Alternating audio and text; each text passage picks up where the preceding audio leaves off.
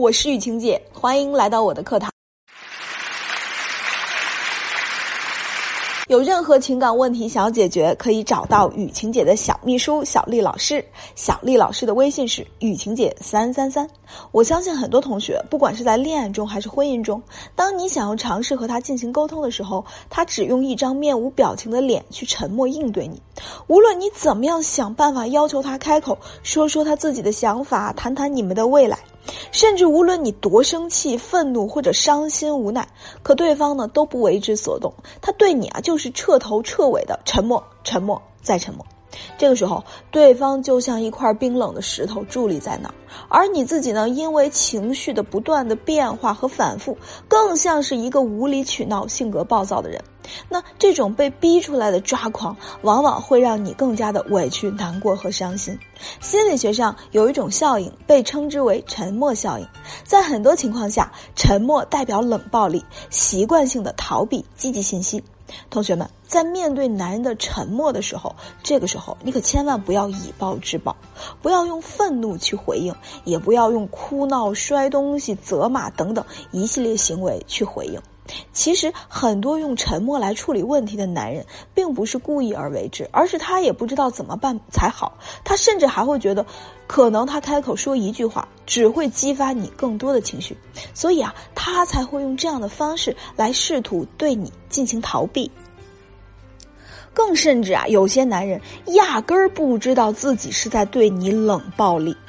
他们这种逃跑行为啊，其实等同于他自己一种无声的求救，因为他根本找不到和你沟通的途径以及和你相处的方式，那干脆沉默吧，那干脆逃跑吧。这个时候，如果我们能找到正确的方式去引导他，重新建立你们之间的沟通和相处模式，那这个时候沉默呀、冷战呀这些问题也就不攻自破了。那我们该如何让他从沉默的这样的沉睡中解摆脱出来，让你们的沟通模式变得鲜活的有声有色，让男人愿意主动跟你沟通，且在沟通中越来越懂你呢？今天啊，玉婷姐给大家支三招，让他呀主动跟你沟通。拿出小本本，赶紧记好，我们要上课了哟。第一步啊，叫做后撤一步，让男人进入洞穴期。同学，在男人已经用沉默回应的时候，如果我们再去不断的要求沉默的对方去给予回应，甚至用逼迫的方式要求他给予回应，那这个时候一定会起到反作用。退后一步，才有可能打破这种僵局般的沟通模式。这个时候啊，我们不妨呢也做一些自己的事情。你是去工作、去学习，还是说去聚会？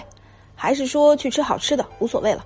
总之啊，不要一直盯着对方，死守着对方的那个回复，因为你越是这样，对方反而对你更加逃避，越是钻在洞穴里不出来，而你自己呢，也会更加加重自己的焦虑和情。这个时候，你只要告诉男人说：“嗯，我知道你需要冷静冷静，安静安静，等你冷静好了，可以随便跟我说些什么。你放心，无论你说什么，我想。”我们都是要好好解决问题的，而不是生气、发脾气和逃避，对吧？嗯，你先冷静一会儿，嗯，先放松一会儿，玩会儿游戏啥的。当你制造了这种轻松的、愉悦的氛围和环境之后，那么男人在和你相处的这个环境中，他感受不到压力，逐步的他也会走出他的洞穴期，而且啊，他也会毫无顾虑的把自己真实的想法说出来，因为他知道你不会跟他吵，也不会跟他叫，你和他都是本着解决问题的原则来的，这个时候他才会毫无保留的对你滔滔不绝。第二，我们要学会表达爱意。在男人的世界里，最让男人困惑的事情就是“女人心，海底针”。这个女人她明明想要，可是偏不说；这个女人明明高兴，可是偏要说生气的话；这个女人已经生气了，可是却偏偏说不生气的话。哎，好难呀！所以说，男人觉得选择沉默、保持沉默是最有效、最简单对待女人的方式。举个最简单的例子。比如说啊，今天老公回家很晚，妻子在家一直等到半夜。其实这个时候，她希望老公能早一点回家陪自己说话呀、聊天呀、吃饭呀。但是，等到老公进家的那一刻，妻子脱口而出的第一句话就是：“你还知道回来？不死外头啊？你还拿这个家当家吗？其实这里面的每一句话都不是妻子真正的内心的诉求和要求，只是情绪的宣泄，表现出来的形式啊，就是对对方的伤害。那么这种沟通，就算是我们沟通上一万句，也是毫没有作用，甚至还会起到反作用。同时啊，也会让男人非常的困惑，他根本不知道你到底想要什么，他会觉得你不想和他过了，他甚至还会觉得你呀，压根儿就不想让他回家。其实呀，这个时候我们完全可以直接表达，跟对方说：“你看你回来这么晚，本来呀还想让你陪我吃饭的，但是你回来这么晚，我就会担心你一个人吃饭也挺没意思的。下次陪我吃饭哦。”哎，这样好好的沟通就够了，男人会觉得你是离不开他，你是舍不得他，你对他呀可真是满满的爱意。在这儿啊，我给大家说一个知识点啊，就是男人啊，我们完全可以把他们想象成那种玻璃心的小公主，表面嘛看起来很傲娇、很高冷，可是内心会非常非常的脆弱。你一句“你死在外面好了”，他呀就会脆弱很久。而且呀，他们在遇到自己的善意得不到回应和肯定的时候，他们呀还会选择自我封闭、玻璃心吧。所以呀，这个时候。直接表达这件事儿就是你的不二选择。第三步啊，建立沉默框架。建立沉默框架呢，我又给大家分为了三小步。第一小步啊，建立沉默界限。这里指的界限，例如哪些行为是你可以接受的，哪些行为嘛是你不可以接受的，以及呢，你希望被对方如何对待等等。比如，你可以这样说，嗯。其实你总是和这个女同事这样的聊天，其实一次两次吧，我能理解。聊工作呀，别耽误事儿，这些我也能理解。或者说聊一聊生活，分享一些日常，我也能理解。但是你们聊的这么暧昧，我觉得我就很难理解。要不等你们把该聊的话聊完了，我们两个人再来聊，你看好不好？哎，看到没有？我们明确的标明我们自己的界限，而不是无底线的去包容。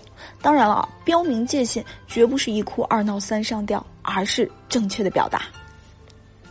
第二步，建立沉默解决方案。最后啊，我们可以提出一些解决方案，比如说，下次再遇到这种你不想跟我说话的时候，或者你很累的时候，你可以给我一个暗号，或者说做一个手势。或者哪怕你只是点简单的点一个头，那这样的话我也明白你的意思了。